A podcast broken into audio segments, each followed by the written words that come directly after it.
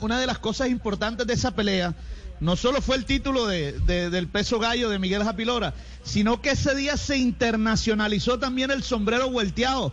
Happy se puso el sombrero volteado muy, por supuesto, de su región y, y el sombrero volteado a partir de ahí se ha convertido en un símbolo de Colombia. Happy, ¿cómo es la historia?